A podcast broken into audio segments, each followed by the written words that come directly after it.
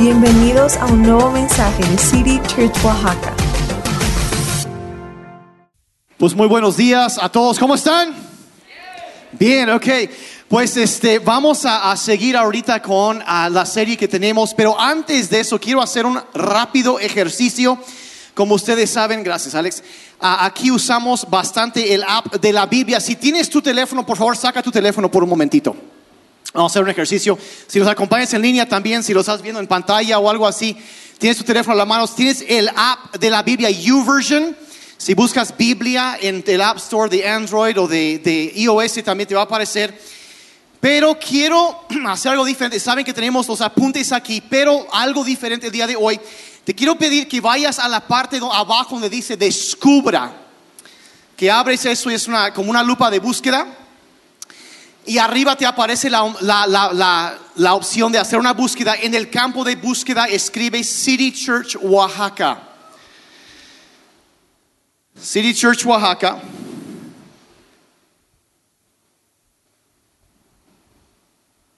Si ya lo, ya lo tienes ahí y te va a aparecer una opción, va a aparecer City Church Oaxaca y de ahí abajo dice iglesias. Y luego aparece City Church Oaxaca. Pícale otra vez donde dice City Church Oaxaca. Y debajo del logo pon establecer como mi iglesia. Es una función nueva que entró. Hemos estado en las pruebas beta desde hace como tres meses, pero esta semana esto se fue en vivo y lo que significa es que a partir de ya en un momento en el futuro tenemos, podemos todos como iglesia tener un plan que llevamos todos, un plan de lectura como iglesia. Podemos tocar, a veces hay hasta peticiones de oración, varias funciones que van a estar ahí, pero necesitas tenerlo establecido como tu iglesia. Entonces, ¿ya lo hicieron? ¿Cuántos ya lo hicieron? A ver, a ver sus manos. Ok, y nos permite también ver ah, las necesidades, ah, lo que están pasando, todo eso ahí. Entonces, les quiero animar a que aprovechen ese, ese recurso que es, que es el app de la Biblia. Es, es de mucha bendición siempre. Entonces, ¿todos estamos bien? Ok, ya fue el avance comercial, entonces ahora sí puedes ir al espacio de eventos si quieres el, el, ah, lo de, lo- los, los apuntes de hoy. Gracias. Y hoy seguimos con la serie de tóxico. Hemos hablado de pensamientos tóxicos, hemos hablado de, ahora sí que de influencias tóxicas la semana pasada. Y hoy vamos a entrar en algo que va a ser un poco complicado. eso está, eso está, va a haber algunos momentos medios incómodos ahorita. Pero voy directo al grano. ¿Cuántos de ustedes se han dado cuenta que muchas veces la bendición o la maldición vienen cubiertas de piel humana? O sea, vamos al grano aquí, vamos a...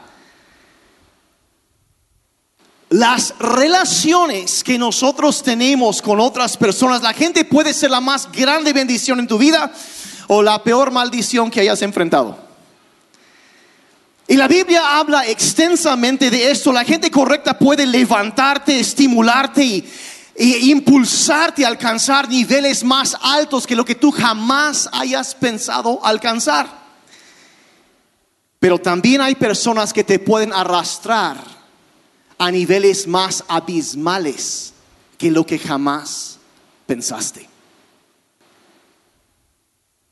Y es muy importante que entendamos que la gente incorrecta en nuestra vida puede ser personas que traen, ahora sí que, pues lo tóxico a nosotros, o sea, pueden traer, pueden ser terriblemente destructiva, venenosa y dañina si no tenemos cuidado en la manera que nos relacionamos con ellos.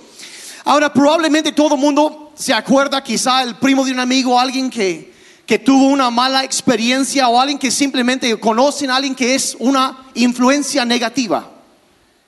¿Sí? No tienen que levantar la mano si no quieren, no hay problema. Pero, pero gente que se la pasa criticando, quejándose, gente que hablando mal y tentando a otros y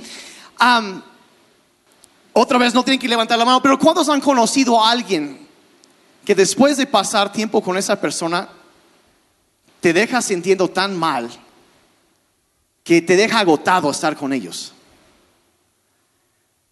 ¿Cómo tratar con esas situaciones? Y, y la verdad, algunos a lo mejor están pensando, no, pues algún pariente, ¿verdad? Porque es un hecho y todo el mundo sabe eso, que en cada familia hay alguien con un tornillo zafado, ¿verdad? Y si tú estás pensando, en mi familia no hay alguien así, quizás si eres tú. Bueno, eso fue broma, no sé, eso fue- fue chiste, ¿no? Pero hay, esa es parte de la vida y qué vamos a hacer con esas cosas. Entonces, hoy estamos hablando de relaciones tóxicas.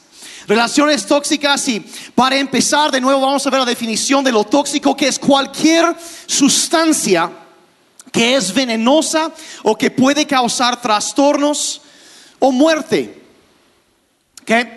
Ahora quizá nunca lo has pensado así, pero hay que entender que las personas, los seres humanos, tenemos algo venenoso, algo tóxico en nuestras vidas que puede destruir y herir y, causar mucho daño.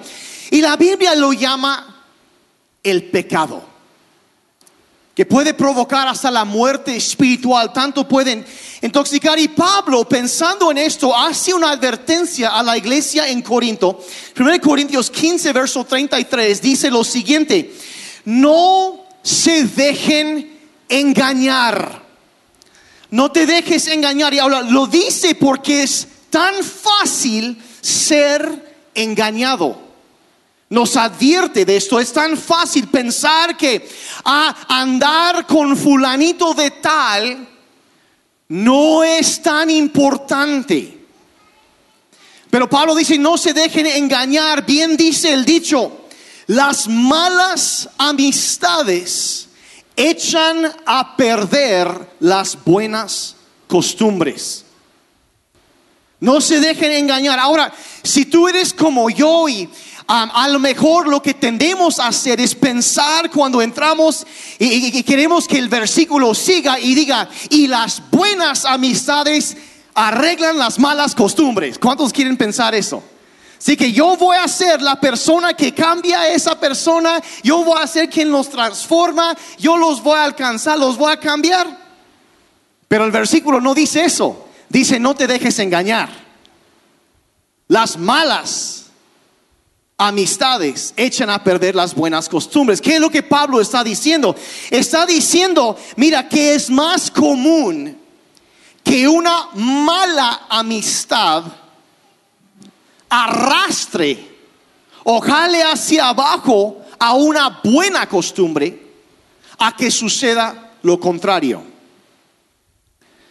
¿Sí? Me voy a relacionar con esta persona y los voy a levantar. Pero el problema es que es más fácil. Si tú estás arriba y quieres levantar a alguien más, es más fácil que ellos te jalen a ti a que tú los levantes a ellos. Entonces más adelante Pablo empieza a advertir del peligro que hay cuando nos asociamos con cierta clase de personas. Escribe a Timoteo y le dice lo siguiente, 2 Timoteo 2:16. Dice, evita las palabrerías vanas y profanas. O sea, diciendo, sabes que mira, evita la compañía de personas que son vanas y profanas, que hablan cosas, profanidades, todo eso. Dice, porque más y más conducen a la impiedad.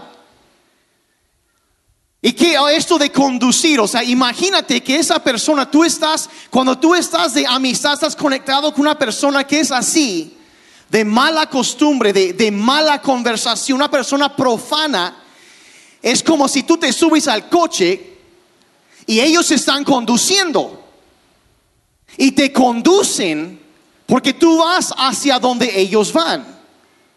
En Proverbios dice, el que anda con sabios será sabio, pero el que se junta con necios será destruido. ¿Por qué? Porque todos andan conduciendo en alguna dirección y cuando tú te unes a una persona que no es una buena influencia, ellos dice conducen a la impiedad. Conducen a la impiedad y van y se van a y van a hundirse más y más. Y si tú te unes a ellos y, y aceptas la influencia de esta persona, te van a arrastrar. Es una de las leyes de la vida y, y Pablo lo pone en perspectiva y pone la gravedad. Vean el siguiente versículo, verso 17, dice, y su palabra, o sea, la conversación, la influencia que estas personas tienen, dice, carcome como gangrena. Ahora, yo soy muy buena onda y por eso no traje fotos de gangrena. No los puse en las pantallas, dije, voy a respetar las sensibilidades y aquellos que ya desayunaron, que se quede ahí la comida, ¿verdad? No vamos a verla, pero todos hemos visto algo así, yo no sé, pero, pero, y Pablo es una cosa asquerosa. Y Pablo dice, mira, hay conversaciones, hay relaciones que producen eso a nivel de tu alma en tu espíritu, en tu mente, en tus emociones, en tu vida producen gangrena espiritual o gangrena emocional. Y Pablo está advirtiendo de la, la seriedad de, todo esto. Y, al mejor no, no está hablando de que ay, te, te, vas a enfermar. No, no. Está hablando de, de una condición espiritual, una condición emocional en el alma que afecta toda la vida. Y dice que si no queremos eso en nuestras vidas, tenemos que evitar es ciertas clases de personas. Ahora, generalmente cuando hablamos, y yo sé que vamos a agarrar, estamos así que le decimos bien feo a la persona tóxica aquí, ¿va? Pero generalmente yo he observado que personas tóxicas por lo general caben en tres categorías, tres clases, y los voy a mencionar muy rápidamente qué es, o sea, eh, y van a reconocer algunos, o sea, es, pero, pero yo, a, lo mejor ya hay más aquí, pero hay, esto yo creo que es lo más común, ¿sí? El 90% de los casos a lo mejor cabe en una de esas tres categorías. Y en una de ellas más que a lo mejor todas. Pero, pero tres categorías muy rápidamente de, de personas tóxicas. Y lo primero que podríamos decir es la persona crónicamente negativa. ¿Se acuerdan cuando hablamos de los pensamientos tóxicos? De las personas que critican mucho. Y, eso, si, si lo, lo, permitimos en nuestra vida, nos volvemos una persona criticona, amargada, negativa. Y, es, y cuando estás con una persona que es muy negativa, ellos arrastran tu perspectiva. La jalan hacia abajo. Es que hay esto es un problema y esto y esto y esto y hasta y si no hay un problema, ¿cuántos han conocido a alguien que si no hay un problema hasta inventan un problema? Con tal de poder quejarse de algo. O sea, y de allá iba, o sea, gente que, ay, es que esto y, y, y suponen siempre lo peor acerca de todo Siempre piensan y, son, se quejan, critican, son unos chismosos. A nada es suficientemente bueno para hacerles feliz. O sea, no, nunca, y no, no importa a qué tan bien te va en la vida, a, eh, trata de celebrar con ellos algo y, ah, sí, pues yo lo hice mejor. Y, ah, sí, pues yo, tú llegas y saqué 9.5 en mi examen, ah, sí, yo saqué 9.6. Y siempre está esta como que la comparación y, te hace, o sea, y eso es, eh, ¿cuántos conocen a alguien así? no señalen, por favor, eso sí, no vamos a, vamos a hacer eso. Pero, pero eh, eso es sí. Entonces, la gente negativa, gente que crónicamente es negativa, te afecta y te arrastra. Y de paso, creo que esa es una de las razones que debemos limitar la cantidad de tiempo que nos la pasamos viendo noticias. Porque las noticias negativas son las que más pegan. Y cuando nos alimentamos continuamente con eso, claro que nuestra perspectiva se va a clavar. Pero eso es, ya hablamos de eso, ya hablamos de las influencias negativas. Entonces, la persona crónicamente negativa. No estoy diciendo la persona que tiene un mal día, que está batallando con eso es una cosa. Otra cosa es la persona que siempre es así. Entonces, cuidado con esa gente. La segunda categoría o la segunda clase de personas tóxicas es lo que podemos llamar la persona controladora. La gente controladora. Y es gente muy dominante que de alguna forma u otra cree que ellos tienen el derecho de manejar tu vida. creen que ellos saben qué es lo que tú tienes que hacer y tienes que hacer lo que ellos piensan. Y, y es, es gente, puede ser gente manipuladora, ah, gente que puede que usen tácticas de intimidación o de miedo para controlarte, con tal de que hagas lo que ellos piensan que tú deberías hacer. Y hay, hay muchas cosas, gente que eh, son, son esas personas que cuando estás con ellas o ellos, siempre te sientes culpable. Ah, Es que no estoy haciendo lo suficiente. Es que no soy. Y, siempre están de alguna forma es que tú tienes que hacer esto y, y- y- estás pensando es que tengo que hacer esto o aquello y porque no quiero que se enojen conmigo y, y me dejen de hablar. Si cuántos en algún momento han el, o el primo de un amigo quizá experimentó una situación donde donde alguien te dice y eso yo veo hay, ciertas no voy a decir ciertas generaciones, pero a veces hay cosas que son más comunes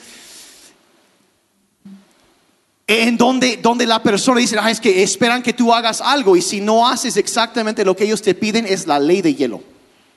¿Cuántos han, han- han visto, experimentado algo? ¿O ¿Cuántos no quieren levantar la mano porque les da miedo que esa persona les vea? Ok, ok. Donde simplemente si tú no haces lo que ellos quieren que tú hagas, ¡pum! Es como si desaparecieras.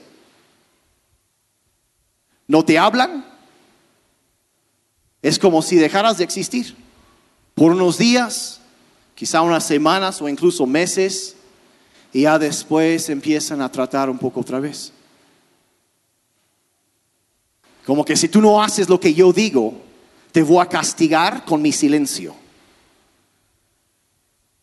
Y es una, es una táctica de manipulación, es una, es una cosa, es, es- es- hay gente que usa la culpa, el silencio, el temor, el rechazo. Ah, sí, si tú no... ah. Las amenazas, ya sabes qué te va a pasar, ¿eh? Ya sabes. O luego otros que hasta las promesas usan para controlarte. Y, Ay, es que voy a hacer esto y esto. Si tú haces esto y, y digo, una cosa es un, es un acuerdo, eh, está bien, pero cuando están como la zanahoria ahí enfrente, nunca han visto esos videos del niño que está con su, con su perrito y el niño está en la patineta y él trae como una, una caña de pesca y tiene una salchicha amarrada ahí y el niño trae la correa del perro y trae la, la salchicha colgando enfrente del perro y el perro corriendo como loco para alcanzar la salchicha, pero lo único que hace es hacer que el niño avance donde él quiera, pero el perro no recibe nada. Si hay gente que se pasa toda la vida colgando la salchicha a ver si tú vas a correr tras eso, con tal de que ellos consigan lo que quieran. Mira, cualquier parecido con la realidad es mera coincidencia, ¿está bien? Pero suceden estas cosas y lo usan para controlar, es como una herramienta para controlarte y manipularte. Y personas que en lugar de respetar tu libre albedrío, ¿se acuerdan la semana pasada hablamos del núcleo del ser, que es la voluntad propia?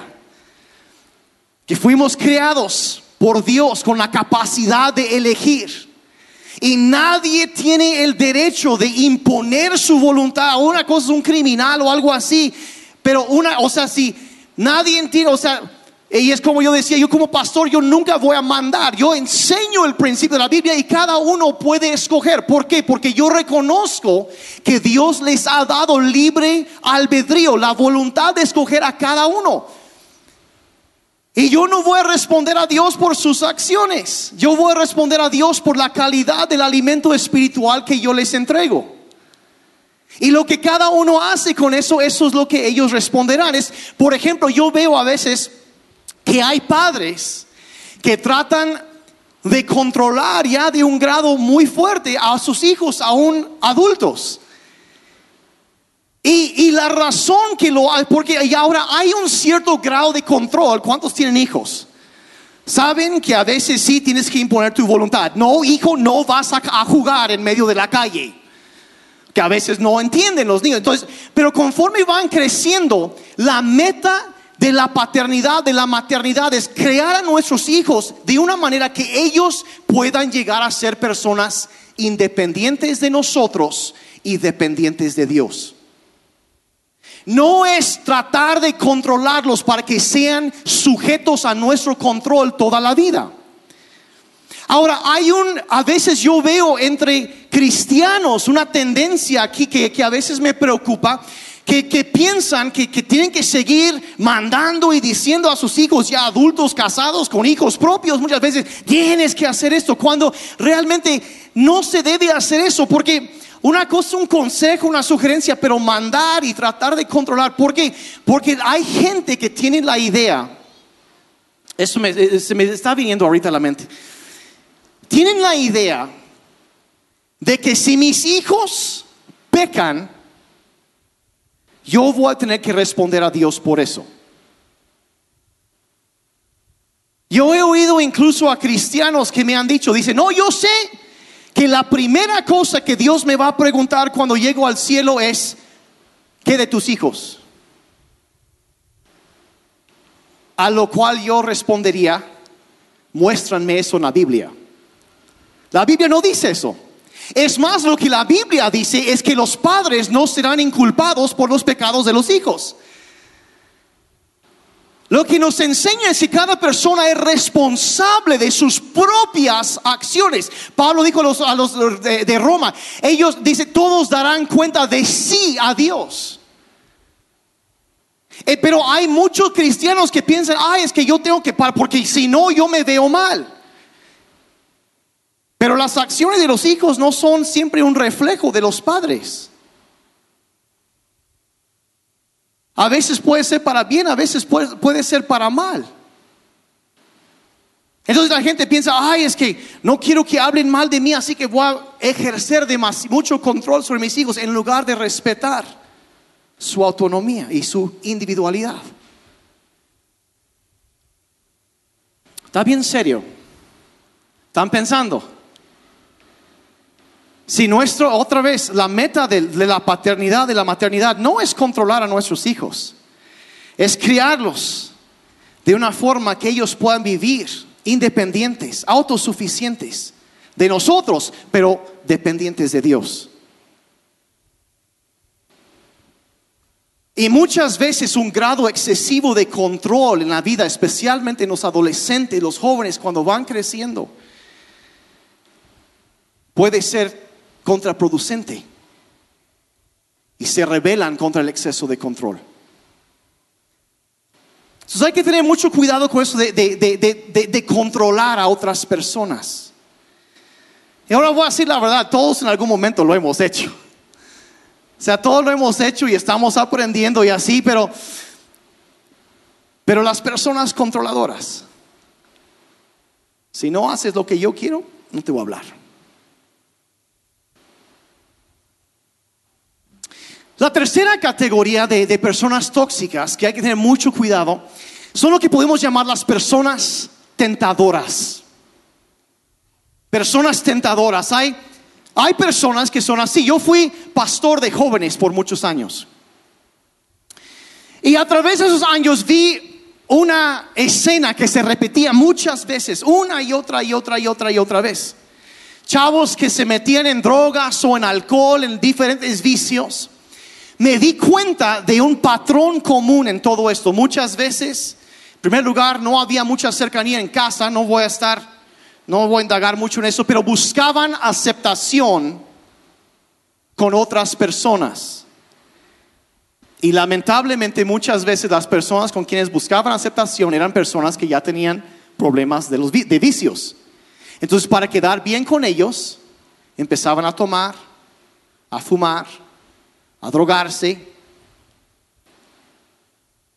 Las malas compañías echan a perder las buenas costumbres. Y lo vi muchas veces, gente tentadora, quizá tú, chicas, quizá tu novio te está empujando y presionando a hacer cosas que tú sabes que no deberías estar haciendo.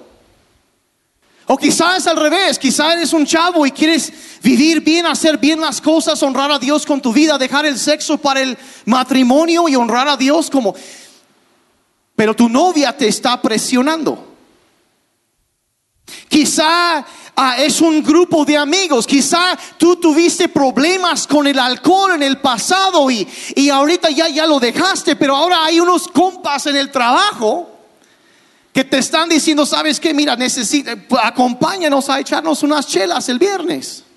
Total, ya va a ser quincena y mira, la persona tentadora.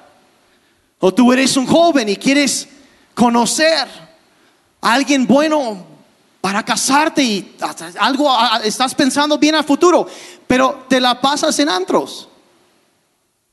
¿Y qué vas a encontrar ahí?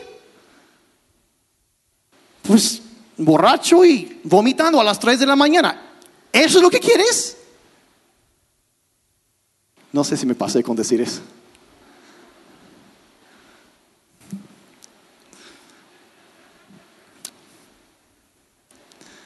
Y no voy a decir donde di risa nerviosa. Y no voy a decir de plano, no voy a decir.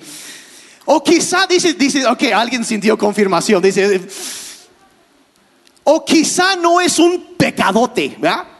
Porque todo mundo tenemos nuestras categorías. Pecadotes, pecados y pecaditos. A ver, ¿cuántos más están como yo y tienen esas categorías, verdad? Sí, sí, hay, hay pecadote. No, no, pues ya, eso sí, pues no, no. Es un pecadito. Un pecadito, mira, mira, Quizá tienes un amigo, una amiga que es muy, muy materialista. Y no te has detenido a pensar. Y cada vez que estás con esta persona, que pasas tiempo con esta persona, sales y quieres más cosas. Ah, necesito comprar esto. Tienes que comprar una bolsa nueva, unos zapatos nuevos, un traje nuevo, una camioneta nueva, una casa nueva, algo así. O sea, porque siempre más y más. Y un celular nuevo, el iPhone triple X Plus, caray, Mega Max, no sé qué. Pero es que ya lo tengo que tener. ¿Por qué? Porque esa persona despierta el descontentamiento en ti. No te lleva a disfrutar lo que ya tienes Lleva tu enfoque a estar en las cosas que no tienes. No es que sea una mala persona, pero despierta algo que no es sano. Entonces esas tres categorías, personas crónicamente negativas, personas controladoras y personas tentadoras. Ahora, y de esta gente Pablo está hablando, no se dejen engañar. Su influencia será como gangrena en tu vida y te va a conducir hacia la impiedad. Te va te puede destruir espiritualmente. Ahora vamos a vamos a ser muy honestos aquí por un momento. Todos podemos y a lo mejor hasta hemos sido tóxicos a nuestras maneras. ¿Alguien más o soy el único? Ok, la cuarta es la persona en negación, esa es la otra categoría, pero...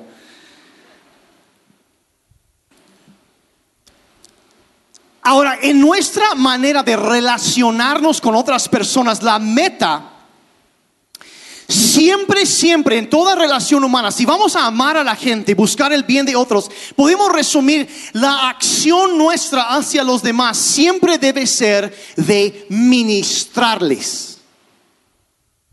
Eso es tu deber, eso es mi deber. Ministramos a Dios, ministramos a la gente. No voy a hablar de la teología que hay detrás de lo que acabo de decir, pero eso es algo muy profundo. Ministramos a la gente cuando amamos a la gente, cuando ayudamos a la gente. Ministramos a Dios cuando lo exaltamos. Y eso es, Dios nos ha llamado. Debemos ministrar a las personas, traer vida, levantar a otros. Y no vamos a andar diciendo, ah, el pastor Daniel dijo que tú eres un tóxico. Fuera de aquí, Satanás. no vamos a andar diciendo eso. Diré que he sido tentado decir eso algunas veces a algunas personas, pero no cedí. ¿Sí? Todos somos tentados, pero entonces no vamos a hacer eso, pero al mismo tiempo tenemos que mantenernos sanos espiritual y emocionalmente nosotros. ¿Por qué? Porque si el médico no está sano, ¿cómo va a sanar a alguien más? Si tú no estás sano, ¿cómo puedes ministrar vida a alguien más? ¿Cuántos han subido un avión en algún momento? Sale la azafata, ¿verdad? Y siempre en su discurso sacan en el momento, en, en el improbable caso de una pérdida de presión en la cabina, unas máscaras de oxígeno bajarán y se colocan de esta manera y luego, han, visto eso, ¿verdad? Y luego siempre dicen lo siguiente, si usted está viajando junto a un menor de edad o alguien con capacidades distintas, colóquese usted primero su máscara. Y después ayude a la persona que está junto a usted. ¿Por qué? Porque todo mundo sabe que si te desmayaste, no sirves de nada para ayudar a nadie. Entonces, ¿qué nos enseña? Que tú tienes que estar sano, tienes que cuidarte a ti mismo para poder cuidar a otros. Si nosotros no estamos sanos, difícilmente podemos ministrar o traer sanidad a la gente alrededor de nosotros. Y mira, yo sé que se oye egoísta, pero la verdad, si tú no estás respirando, no vas a ayudar a nadie. ¿O sí? Es muy sencillo esto, entonces, pero si tú estás sano y fuerte, entonces puedes levantar a otros. No debes entonces sentir culpa. Esto va a ser como palabra de Dios para alguien ahorita. No debes sentir culpa por hacer algún cambio en tu vida para traer, traer mayor salud emocional o física a tu propia vida. No debes sentir culpa de cuidarte. Cuidar de ti mismo no es egoísmo, es sabiduría. Y aquí va, está bien cuidarte a ti mismo. Porque si tú no estás sano, si tú no estás sana, difícilmente vas a traer sanidad a otros. Y yo quiero que quede muy, muy claro eso. Porque yo sé que muchos han batallado. Entonces, bueno, a esa altura todos están preguntando, bueno, quedan unos minutos más. ¿Qué va a pasar? ¿Qué hago si hay una, si me doy cuenta que hay una relación tóxica? ¿Cómo debo responder?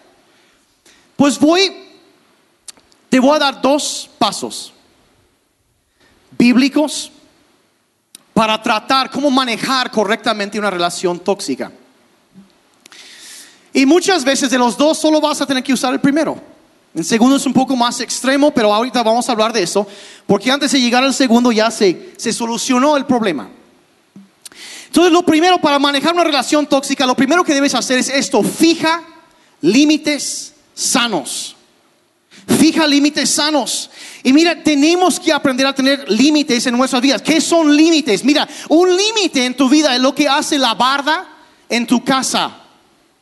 Mantiene lo malo afuera y lo bueno adentro, ¿verdad? Tan sencillo. Y tenemos que, entender, y no es que toda la gente de afuera sea mala y horrible y, y peligrosa, pero, pero puede que haya una parte en la relación con alguien que está causando daño y, es algo peligroso y, tienes que mantener eso afuera, fuera de tu vida, no puedes dejar que entre ahí. Ahora, y siempre que hablo de eso, la gente dice, bueno, pero eso no suena muy cristiano, no estás hablando de rechazar a una persona, no estás hablando de, de de, eh, no, no, no estoy diciendo eso, simplemente lo que estoy haciendo es, ¿acaso, o algunos dicen, ¿acaso no debemos actuar con amor? Lo que estoy diciendo es que debemos imitar a Cristo. Y te darás cuenta que Cristo amaba a todos por igual,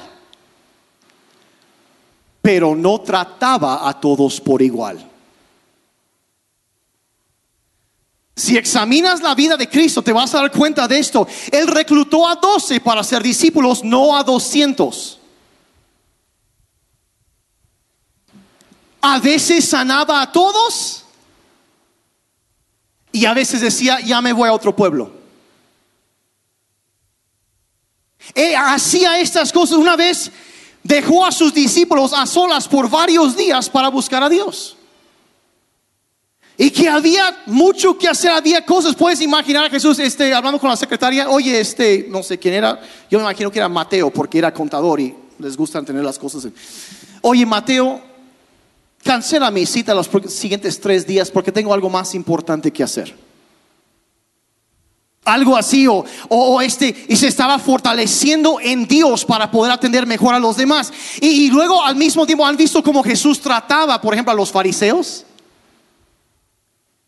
Era muy firme, muy, hasta cortante. Eh, Él tenía sus límites. No voy a ceder ante lo que ustedes me están diciendo. No voy a ceder. No les voy a hacer caso, no me van a influenciar, no voy a permitir que me desvíen de lo que yo debo hacer. Tenía sus límites. E incluso con sus amigos más cercanos, Jesús marcaba límites. Cuando quería influenciarlo de una forma equivocada. Una vez Jesús está hablando de, de lo que iba a pasar en su crucifixión y Pedro empieza a refutarle, no, es que no va a ser así, no, no puedes hacer eso. Y dice en Mateo 16, 23, Jesús se dirigió a Pedro y le dijo, aléjate de mí, Satanás. ¡Ah! Digo, a lo mejor no necesitan usar exactamente esa frase, ¿verdad? Eso fue Jesús. No vamos pero dice, representas una trampa peligrosa para mí, ves las cosas solamente desde el punto de vista humana, no desde el punto de vista de Dios. Y mira, estás diciendo, ¿sabes qué? Mira, Pedro, estás viendo desde una perspectiva equivocada y no me vas a cambiar de parecer en cuanto a esto. Entonces marcaba un límite, marcaba un límite.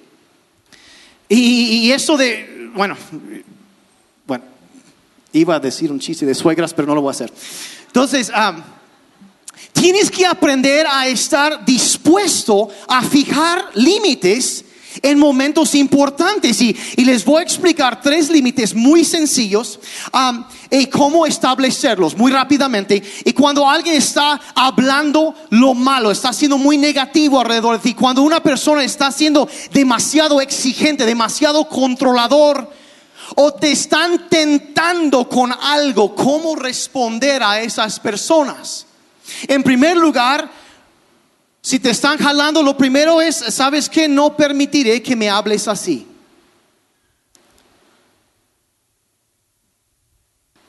Si tú quieres hablar así, bueno, está bien, pero me voy a ir a otro cuarto. No voy a permitir. No voy a ser parte. No, no estoy gritando, no estoy insultando, perdiendo los estribos. Simplemente estás poniendo un límite sano y estableciendo eso. No voy a permitir que me hables así. Por ejemplo, una persona llega contigo y que empieza a contar chismes. Avance, chisme acerca de los chismosos, no para que lo sepan. Una persona que chismea contigo acerca de otros, chismeará de ti con otros. Entonces llega una persona, empieza a contarte, y, y luego hasta en las iglesias sucede, aunque usted no lo crean, dijeron en la tele. Y lo espiritualizan. Ay, necesitamos estar orando por fulano de tal, porque no vas a creer lo que ha estado haciendo. Y ahí empieza. Y lo más sano aquí, ¿sabes qué? Vamos a no hablar de esto. Vamos a poner un límite. Vamos a no hacer conjeturas y suponer cosas que no tenemos evidencia. Y estar acusando y hablando mal de... No, no, no, vamos a no hacer eso. Vamos a dejar de hacer eso. Entonces, no. Lo segundo es no permitiré que me trates así. Cuando es una persona que te quiere controlar o manipular, no es correcto que me trates así. Mira, te amo, te respeto, te quiero, pero no es correcto. Y, y, y esperamos que la persona lo entienda. Digamos, pintamos una línea en la arena, ¿no? Y, simplemente si me sigues tratando así, voy a ir a otro cuarto. Voy a hacer algo, voy a cambiar algo. No es correcto. Mucho que podía hablar de eso ahorita, voy a, si me da tiempo, quiero mencionar una cosa más, pero lo tercero es no voy a participar en eso. Si es el compa del trabajo, te quiere invitar a tomarte unas chelas y dices, mira, si ustedes quieren, pueden, es su decisión, lo respeto, pero tuve un problema con eso y no lo voy a hacer. Gracias por la invitación, pero, pero no. No voy a participar. No voy a participar. Y, y si es alguien presionándote, simplemente no voy a participar. Y, y, es, tanto, mira, gracias por la invitación, pero tú no te voy a acompañar a la, cantina. Y ahí, tan sencillo. Y muchas veces te, sorprenderás de lo que, que, Dios se mueve. Y Dios hace algo cuando pones un, un límite fijo, sano, y lo haces amablemente, pero firmemente. Y muchas veces eso llega a ser algo que es un catalizador para un cambio después en la relación. Tu influencia va a crecer muchas veces. Ahora, habiendo dicho eso, a veces la otra persona no respeta tus límites. Continúan tentando, criticando, chismeando, abusando y envenenando. Maltratando a veces. Y si eso sucede, lo que les voy a decir ahorita ya es muy drástico. Es muy fuerte y seguramente hay algunos que a lo mejor no van a estar de acuerdo, pero yo apoyo esto al 100%. La segunda cosa que debes hacer si trataste de poner límites sanos y la persona no hizo caso y llega a un extremo, entonces la segunda, el segundo paso, podemos llamar corta la relación. Córtala. Tienes que cortarla, acaba con el problema. Ahora, no estoy hablando del matrimonio. ¿Sí? Nadie va a llegar a casa y decir a su esposo, su esposa, eres un tóxico y el pastor Daniel me dijo que cortara la relación. No estoy hablando de matrimonio ahorita. No estoy hablando de relaciones en familia. Eso es más allá de una amistad, es un pacto en familia, es diferente. Es, diferente. Y, ah, eh, no, este, eh, todo, es más, todos digan, no me estoy divorciando de mi cónyuge tóxico. No, no, no vamos, eh, no estamos, no es eso. no, y, voy a decir algo, si tienes un matrimonio tóxico, probablemente es porque los dos tienen algo tóxico. Muchas veces sucede y, y hay, hay pecado ahí.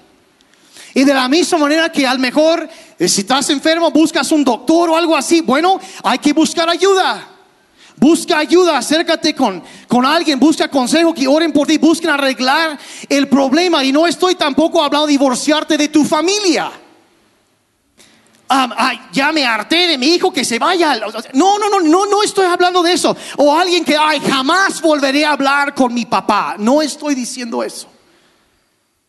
No estoy diciendo porque cuando hablamos de familia, hablamos de un pacto.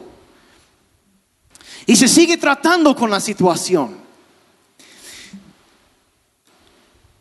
Habiendo dicho eso, lo que sí diré es que cuando se debe cortar una relación en familia, la única vez cuando se debe cortar una relación en familia es cuando hay amenaza de abuso o existencia de abuso física, emocional, toda esa clase de, de abuso. Y se ha vuelto un problema de seguridad para las personas. Ay, no es de que, ay, mi esposa me habló feo, así que me voy. No, vamos a crecer. Pero que quiero, quiero que quede bien claro esto, porque hay, se ha equivocado muchas veces de esto en, la, en muchas iglesias y aquí está. Si tú estás viviendo una situación de peligro, de abuso, de maltrato en tu hogar, que quede bien claro. Cuando si tú estás expuesto a violencia en tu casa, en tu matrimonio, obviamente cuida tu vida. Toma pasos, ponte a salvo, cuida a tus hijos. Si te está afectando, mira, aléjate del peligro. Te voy a decir algo, si duele, no es amor, ¿ok? Si estás viviendo una situación de, de violencia en tu casa, sal de ahí, busca ayuda, ponte a salvo. Te voy a decir una cosa, porque Dios te ama más a ti que una institución que sería el matrimonio. Eres valioso, eres valiosa y debes cuidarte y no sentir culpa por cuidarte a ti mismo, a ti misma. ¿Qué- ¿Está, claro eso? Busca ayuda, no te quedes callado, callada. Ahora, entonces aléjate del peligro. Entonces, pero como digo, no estoy hablando tanto de matrimonio ahorita, de familia, estoy hablando de relaciones fuera. Hay muchos ejemplos en la Biblia de Pablo y Bernabé, por ejemplo, que se dieron cuenta, dijo, ¿sabes qué? Mira, tú encárgate de esto, yo me encargo de esto, y se fueron por caminos separados. Y ah, no- nos habla de muchas cosas, de evitar ah, conectarnos con personas que tienen un sistema de valores diferentes que nosotros, de estar en, en negocios con una persona que no tiene los mismos valores, todo eso. Pero hay una última, un último ejemplo de, de cortar una relación, y con eso voy a terminar. José, en la Biblia, que era el encargado. En la casa de su, de, su, de su, su amo. Génesis 39, 12 dice, entonces la mujer de Potifar lo agarró en el manto y le rogó, acuéstate conmigo. O sea, era una persona tentadora. Pero José, dejando el manto en manos de ella, salió corriendo de la casa. No se quedó ahí. Vamos a tener un tiempo de oración a ver si Dios te ayuda con tu problema de lujuria, señora. No, no era eso. Él salió. Él salió. Cortó la relación. Digo, eso puede ser gangrena. Sí, a lo mejor está bastante guapa la señora, pero esto es gangrena. Ya hay tantos ejemplos que podría, podría dar. La pregunta que muchos tienen, ¿cuándo saber? Y voy a decir algo ahorita que ay, debatía conmigo mismo de "Ah, si lo hablo, si no lo hablo. ¿Cómo saber? ¿Cómo saber?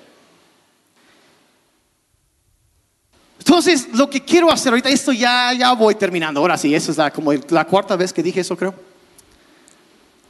Pero les voy a dar una pequeña lección de física. Y voy a sacar un principio de eso que quizá para algunos va a ser un poco negativo, pero también puede ser una manera de abrir los ojos y ver las cosas fríamente. En otras palabras, les voy a enseñar un poquito acerca de cómo predecir el futuro.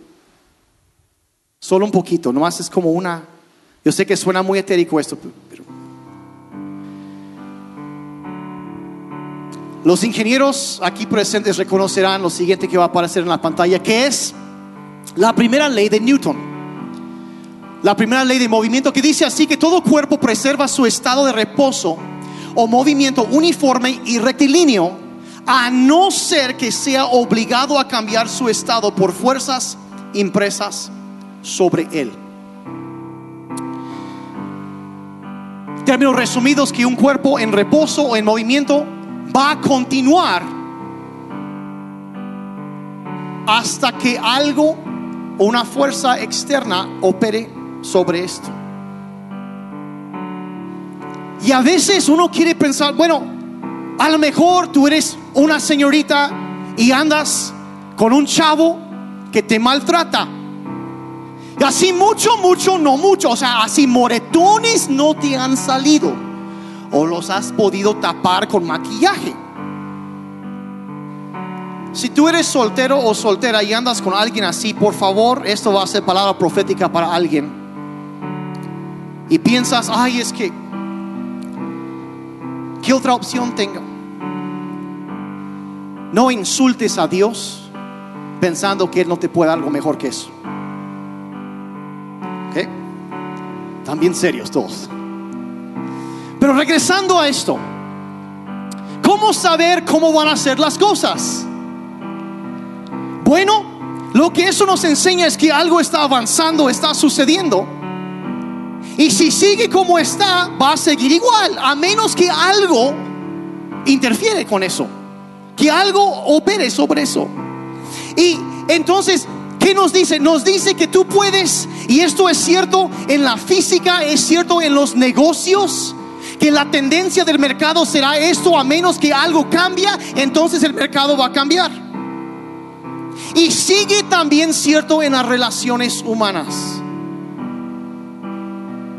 Si quieres seguir cómo va, quieres saber cómo va a seguir, lo más probable, si miras el pasado y ves lo que ha estado pasando y los patrones que hay, puedes ver lo que va a seguir en el futuro, a menos que algo intervenga sobre eso. Sí, sí, al mejor alguien se enojó, te maltrató, te agredió verbalmente o algo así, después llegan, sabes que me equivoqué, perdóname. Y nadie es perfecto, todos nos equivocamos.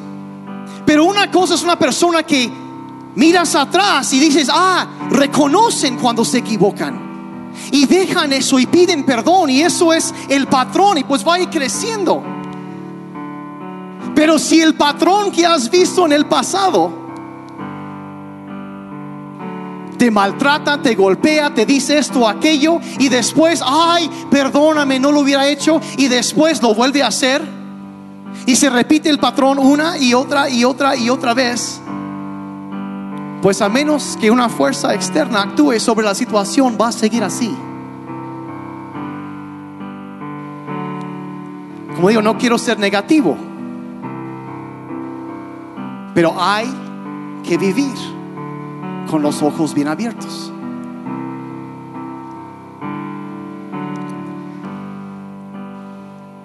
Se aplica eso a muchas cosas, pero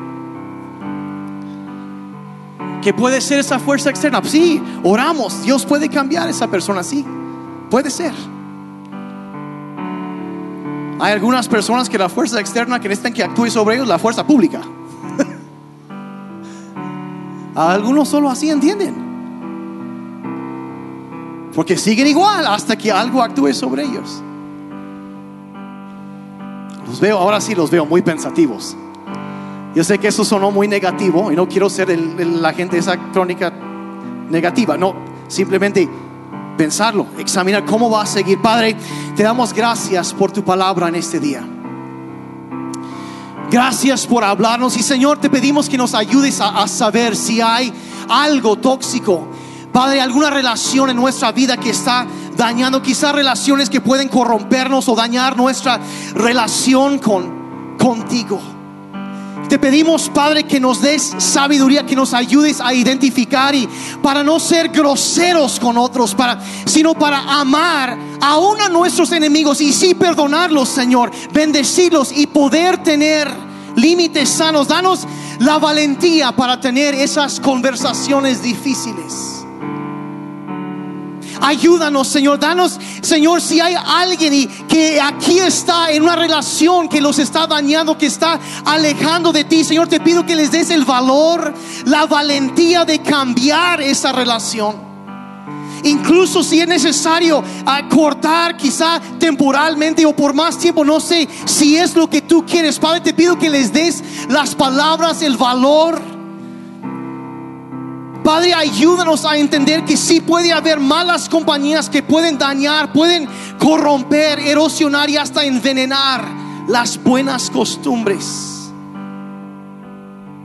Señor, te pedimos que nos ayudes con esto. Ayúdanos. Y Señor también, porque yo sé que en algún momento todos lo hemos sido, yo sé que yo lo he sido. Padre, perdónanos por las veces cuando nosotros hemos sido tóxicos.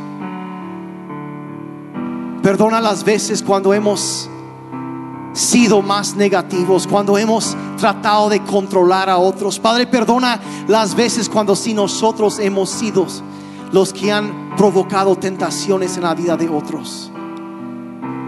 Perdónanos, Señor, y con tu gracia te pedimos que nos transformes y que nos cambies. En el nombre de Jesús. ¿Y cuántos dijeron amén? ¿Todos, ¿Todos bien? Ok. Los veo muy pensativos. Yo creo que los dejo directamente con el pastor Jeremy para ir terminando ahorita, porque me pasé un poco. ¿Me, me perdonan? Ok, gracias. Ok, muchas gracias.